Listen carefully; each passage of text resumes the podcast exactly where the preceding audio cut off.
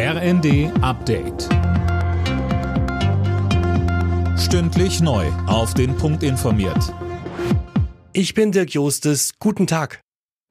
Ein Kleinwagen ist in Berlin ganz in der Nähe der Gedächtniskirche in eine Fußgängergruppe gefahren. Ein Mensch starb, mindestens zwölf weitere wurden verletzt.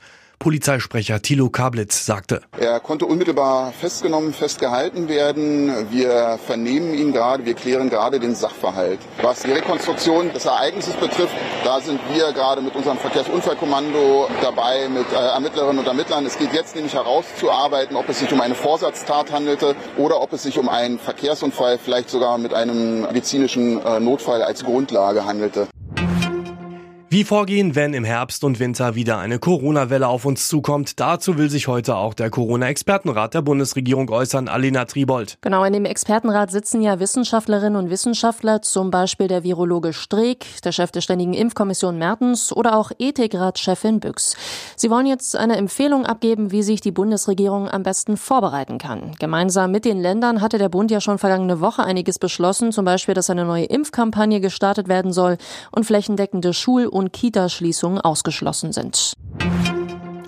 Bauernpräsident Ruckwied warnt angesichts des Ukraine-Kriegs vor weiter steigenden Lebensmittelpreisen.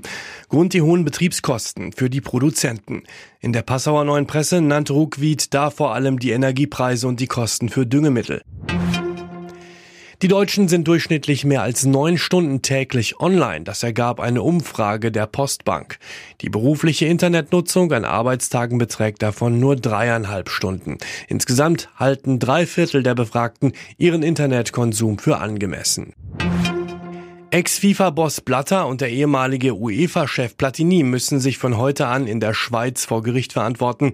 Den beiden ehemaligen Fußballfunktionären wird unter anderem Betrug vorgeworfen. Ein Urteil wird Anfang Juli erwartet. Alle Nachrichten auf rnd.de